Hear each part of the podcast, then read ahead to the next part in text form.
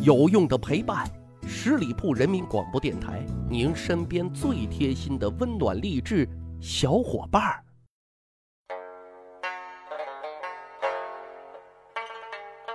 长见识，长谈资，密史趣谈，我是大汉。想必各位啊，读历史的时候肯定会对那些插科打诨的细节啊，或者形象萌萌哒的人物啊，记忆深刻，会心一笑。啊，遇见奇葩的，也许还会自言自语评价一句：“人才啊！”今天就跟大家讲几位人才啊，什么类型的人才呢？会吹牛的人才，而且这吹牛的功力啊，赶紧扶着我，我怕跪下。各位啊，古人吹牛可认真啊，有鼻子有眼的。举一个简单的例子啊，比如大家看史书。凡大人物出生啊，必有异象。朱元璋出生的时候啊，是红光满室，别人还以为他家着火了呢。李世民出生的时候啊，二龙戏珠，徘徊三日不回啊。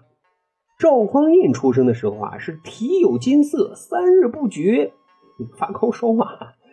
等等等等啊，感觉这些大人物出生啊，编纂官要是没有浓墨重彩的吹几句啊，他们都不好意思做这个皇帝啊。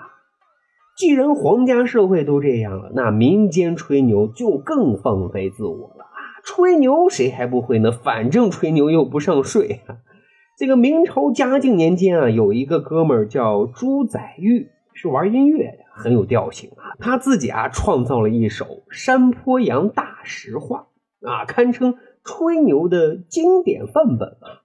内容大体是这个样子的哈，咱来膜拜一番啊。他先标榜我是一个老实人，最爱说老实话。我们家养的那只鸡啊，赛过马的价格啊。我们家的老鼠跟别人家的狗一样的大，所以啊，我们家的猫你们知道吗？跟老虎一样的大。我哈哈任性。头戴的这个珍珠啊，跟大西瓜一样；头上的这个发簪呢，跟象牙一样的长。明白？我昨天去岳阳楼上喝酒，昭君娘娘啊，还给我弹了一曲琵琶呢。哦，对了对了，忘了说了啊，我家还养了十二只麒麟，竟然还生下了二十四匹战马啊！怎么生的？我不知道，你也别惊讶，千真万确啊，都是。实话，各位啊，这个真是天上飞的、地上跑的、身上带的，全是高配啊！人生赢家啊！这个牛吹的我给满分啊！不过确实有没有发现啊？一般标榜自己是老实人，不一定真老实；标榜自己最爱说实话，也许此刻就在说鬼话。各位啊，如果刚才说。朱载玉的大实话属于单口相声，那接下来啊，跟大伙讲一个吹牛的对口相声。这个说清朝时期啊，有两个兄弟都在吹嘘啊，自己吃了一个能创造吉尼斯纪录的大包子啊。包子有多大呢？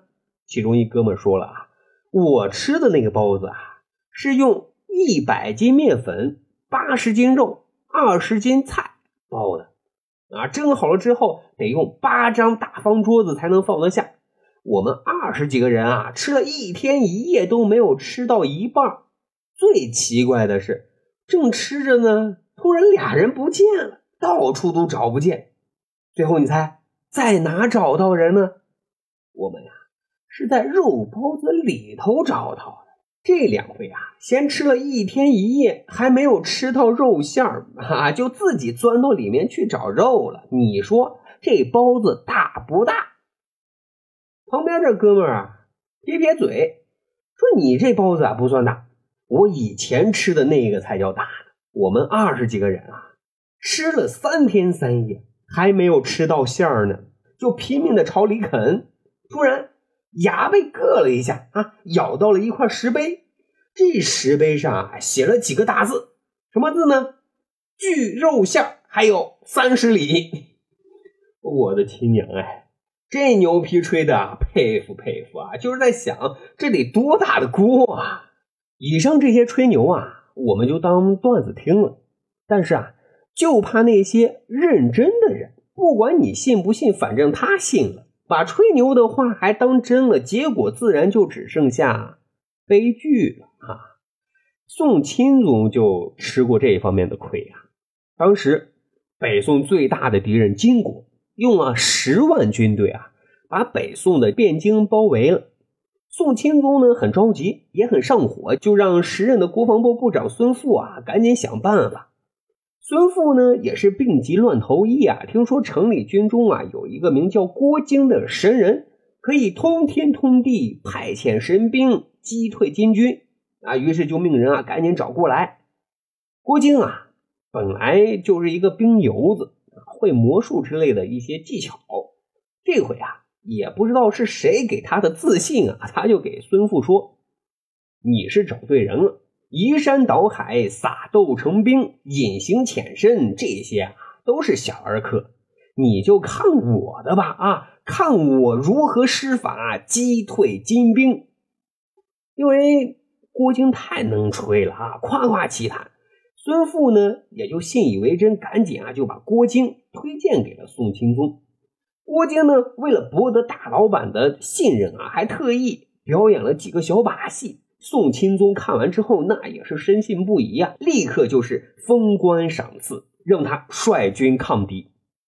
可是郭靖啊，也许是入戏太深了，自己吹的牛，首先一定要自己得信啊啊！他不用原来的那些守城将领，而是从城中啊，只挑选生辰八字和六甲的人。组建了七千七百七十七人的六甲军队，号称六甲神兵。但结果啊，招募的这些守城将士啊，基本上是没有战术素养的啊，大多都是市井百姓和地痞流氓，战斗值几乎是零。